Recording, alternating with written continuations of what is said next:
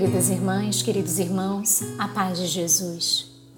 Aqui é Luzine Bahia e está no ar mais um podcast Café com o Espiritismo. Diante de uma situação de agonia ou de angústia, o que mais necessitamos é de um apoio, de um refúgio seguro. Onde buscar? A quem buscar? Deus é o teu amigo perfeito acessível, sempre disposto a ouvir-te as queixas e a apresentar-te soluções. Jamais se cansa, nunca se exaspera. Afirma o Espírito Joana de Ângeles no livro Filho de Deus, mensagem Deus, o teu refúgio, psicografia do médium Divaldo Pereira Franco.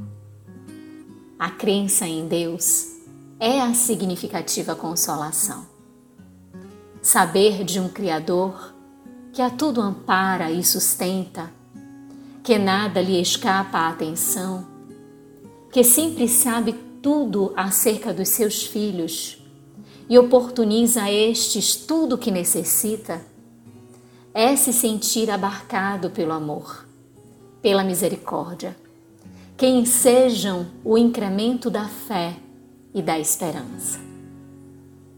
Se buscado, ensina a benfeitora. Atende paciente.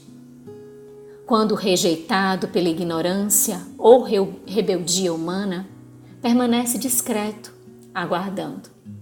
Ou seja, jamais se afasta de nós. Todas as vezes em que nos sentimos desamparados e não sustentados, em verdade, fomos nós que inadvertidamente nos mantivemos distantes dele. Os comportamentos teimosos e impertinentes que incentivam as nossas mazelas ressaltam as nossas fragilidades e nos distanciam da essência criadora. O retorno acontece tempos depois, através da compreensão amadurecida do que a dor é capaz de proporcionar. Aprendemos com o tempo e com as experiências como escutar Deus como diz a veneranda. Silencioso, fala em todas as expressões da natureza, manifestando-se de mil modos impossíveis de não serem percebidos.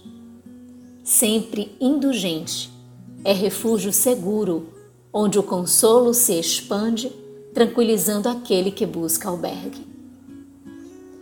E por ser todo amor, nos conhece e, portanto, nos concede sucessivas oportunidades para o alcance do aprendizado, concedendo em mil facetas a sua misericórdia, conforme destaca a mensagem aqui comentada.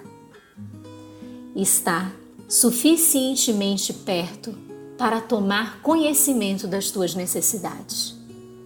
No entanto, não te constrange, obrigando-te a receber-lhe o auxílio ele te propõe sugestões supremas e conselhos sensíveis com a claridade da sabedoria que te ilumina interiormente.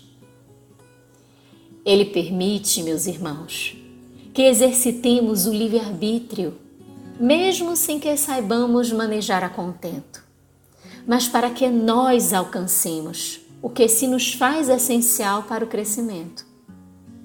Cerca-nos de pessoas bondosas e dispostas a nos auxiliarem, de situações que parecem até milagrosas, de bálsamos que vertem do alto em nosso auxílio, para que sempre tenhamos a percepção da Sua companhia, da Sua paternidade. Às vezes, diz Joana, te inspira antes dos acontecimentos para que te poupes aos desastrosos e te beneficies com os favoráveis. Com Deus no coração e na mente, agirás com decisão feliz e desempenharás as tuas tarefas com dinamismo elevado. Ele provê todas as tuas necessidades, mas não as assume, anulando o teu esforço e valor, assim candidatando-te à inutilidade. No livro Momentos de Meditação, A benfeitora destaca a importância de orarmos antes de decidirmos o que quer que seja para as nossas vidas, buscando inspiração divina para as nossas escolhas. E que devemos meditar após a decisão tomada para sabermos como melhor agir diante da postura eleita. Isso equaliza as nossas emoções e nos impede o descompasso, a arbitrariedade, a desproporcionalidade. Conseguimos assim ser mais justos, coerentes, úteis. Por fim, conclui Jonas de Ângeles. Ele te abençoa, quer o busques ou não. Contudo, se te elevas em pensamento, sintonizando com suas dádivas, assimilarás melhor a irradiação desse supremo amor. Não faças sem te apoiares nesse amigo certo, seguro e paternal, que é Deus. Sigamos confiantes, meus irmãos, pois Deus é o Pai maior, o refúgio seguro, a consolação que nos aconchega e, portanto, jamais nos desampara. Com gratidão imensa no coração, um grande abraço e até o próximo podcast Café com Espiritismo.